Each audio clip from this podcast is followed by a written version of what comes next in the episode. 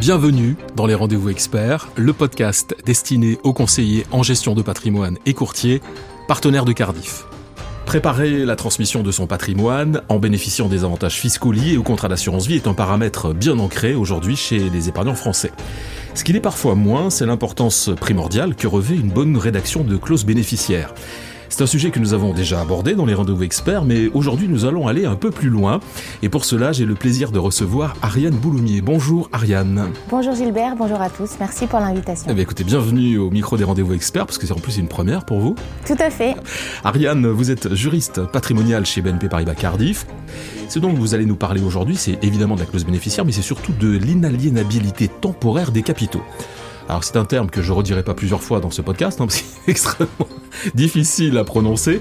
Mais ce qui est important quand même, c'est d'expliquer à nos partenaires CGP et courtiers qui sont à l'écoute, c'est que euh, dans le cadre d'un contrat d'assurance vie, il existe la possibilité de désigner un bénéficiaire et de prévoir en même temps qu'il ne pourra pas disposer tout de suite de ses capitaux d'essai. C'est bien cela oui, tout à fait. Il arrive que nos assurés désignent des bénéficiaires tout en précisant qu'ils ne souhaitent pas que ces bénéficiaires puissent disposer librement des capitaux d'essai. Pourquoi? En fait, cela peut arriver si l'assuré craint de décéder pendant la minorité des bénéficiaires qui ne seraient alors pas en capacité de gérer les capitaux reçus, ou bien si l'assuré craint que le bénéficiaire, même majeur, dilapide cet argent. L'assuré souhaite alors lutter contre un risque de prodigalité. Nos assurés précisent alors, par une clause d'inaliénabilité, que les capitaux d'essai ne seront réellement disponibles pour le bénéficiaire qu'à compter de sa majorité ou même encore au-delà.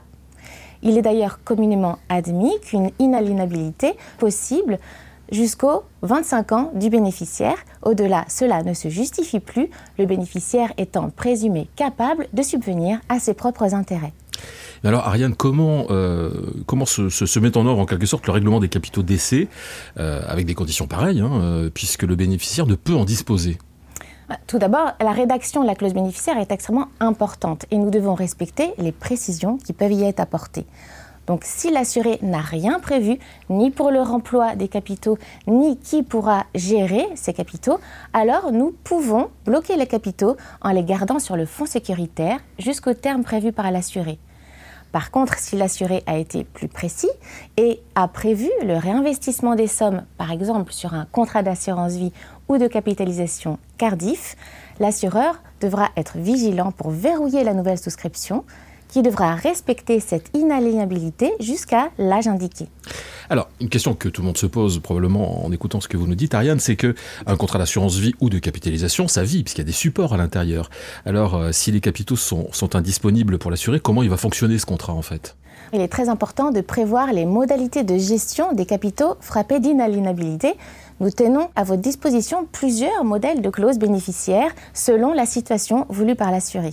En l'absence de dispositions spécifiques prévues par le défunt, si le bénéficiaire est mineur, par exemple, ce sont ses parents, bien sûr, qui géreront le contrat jusqu'à sa majorité. Mais si l'assuré n'a rien prévu, les parents ne pourront pas faire de rachat en cas de besoin si ceux-ci n'ont pas été permis par le défunt. Par contre, si les parents sont divorcés et qu'ils ont conservé tous les deux l'autorité parentale, ils devront malgré tout faire fonctionner ensemble le contrat d'assurance vie de l'enfant mineur, sauf précision contraire de l'assuré dans la clause bénéficiaire. En effet, l'assuré, qui peut être un grand-parent du bénéficiaire mineur, par exemple, peut déroger à l'administration légale, selon l'article 384 du Code civil, et désigner un tiers administrateur, c'est-à-dire quelqu'un d'autre que les parents, pour gérer le contrat jusqu'à la majorité du bénéficiaire et même au-delà jusqu'aux 25 ans. Donc ça peut être un oncle, une tante ou tout tiers de confiance. À ce sujet, sachez que nous acceptons à Cardiff qu'un seul des deux parents puisse être désigné seul administrateur du contrat. Cela peut arriver notamment dans le cas d'un contrat souscrit par un grand-père du bénéficiaire, par exemple, désignant sa fille administratrice des capitaux d'essai dont son petit-fils sera bénéficiaire, et notamment, dans mon exemple, en cas de divorce des parents du bénéficiaire, le grand-père ne souhaite pas que son ex-gendre puisse interférer dans la gestion des capitaux d'essai. C'est donc une demande que nous avons souvent. On, vient de voir euh, la clause bénéficiaire. Maintenant, euh, Ariane Bouloumier, est-ce que euh, de mon vivant, par exemple, je dispose d'autres moyens pour prévoir l'inaliénabilité des capitaux pour évidemment quelqu'un de mon entourage, hein, qui soit mineur ou prodigue? Est-ce que c'est possible? Oui, bien sûr, il est possible d'effectuer une donation de son vivant à son petit-fils, par exemple, qui sera donc le donataire, et de prévoir une charge à cette donation qui sera l'inaliénabilité des capitaux donnés. Bon, alors il faut aller un peu plus loin. Ariane, il faut nous en dire un tout petit peu plus. Comment ça marche concrètement En fait, il y a deux possibilités. Vous pouvez effectuer soit une donation notariée, et le notaire se chargera de la rédaction de la charge d'inaliénabilité et des modalités de gestion et de remploi des capitaux donnés jusqu'au terme de l'inaliénabilité. Il est aussi possible d'effectuer un simple don manuel d'une somme d'argent en remplissant le formulaire papier 2735 de l'administration fiscale, facilement trouvable sur Internet, formulaire qui doit être rempli même dans l'hypothèse où la donation ne donne pas lieu au paiement de droits de donation. Vous pouvez aussi le déclarer depuis le mois de juin dernier sur le site internet de l'administration fiscale. Attention, si le bénéficiaire est mineur ou si le donateur a plus de 80 ans, l'abattement spécifique au don manuel de somme d'argent de 31 865 euros ne sera pas applicable. Donc seul l'abattement de droit commun qui dépend du lien de parenté entre le donateur et le donataire pourra s'appliquer. Donc cet abattement, par exemple, est de 100 000 euros entre un parent et son enfant, et de 31 865 euros entre un grand-parent et son petit-fils ou sa petite-fille. Ensuite, il suffit tout simplement de remplir le formulaire qu'on appelle le pacte adjoint au don manuel. Nous avons des modèles, que nous tenons à votre disposition lorsque les fonds sont employés dans un contrat d'assurance vie ou de capitalisation chez Cardiff.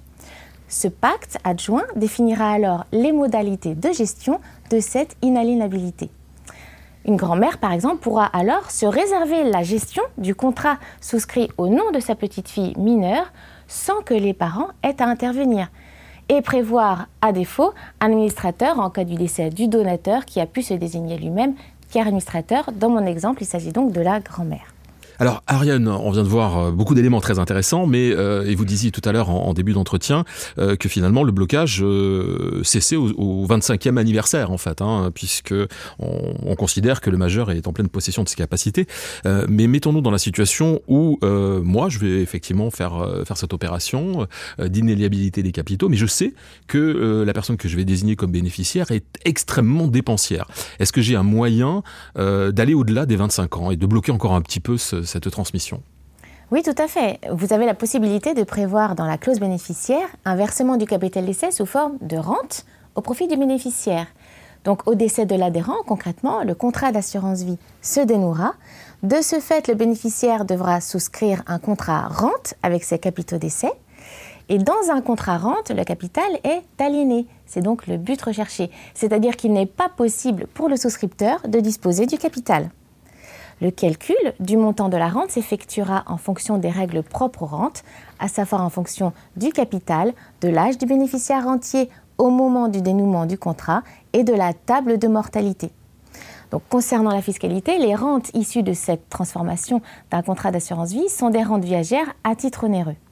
À ce titre, les rentes viagères perçues par les bénéficiaires sont imposables à l'impôt sur le revenu sur une fraction déterminée une fois pour toutes en fonction de l'âge, du crédit rentier à la date d'entrée en jouissance de la rente. Voilà, vous avez maintenant toutes les clés en main pour organiser la transmission de votre patrimoine à un bénéficiaire mineur ou prodigue jusqu'à ses 25 ans et même au-delà. Nous sommes arrivés au terme de ce podcast consacré donc à la clause bénéficiaire et l'inaliénabilité temporaire des capitaux. Merci beaucoup Ariane Bouloumier d'avoir partagé avec nous votre expertise sur ce sujet qu'on peut dire passionnant. Et je vous dis à très bientôt. Merci. À bientôt, merci. Et merci à vous d'avoir suivi ce nouveau numéro des rendez-vous experts. Alors si vous avez aimé ce podcast, partagez-le, commentez-le et n'hésitez pas à nous faire part des sujets que vous aimeriez que nous abordions ensemble. Vous pouvez le réécouter sur les comptes Cardiff, YouTube, LinkedIn et Twitter et sur les plateformes Apple Podcast, Spotify et Ocha.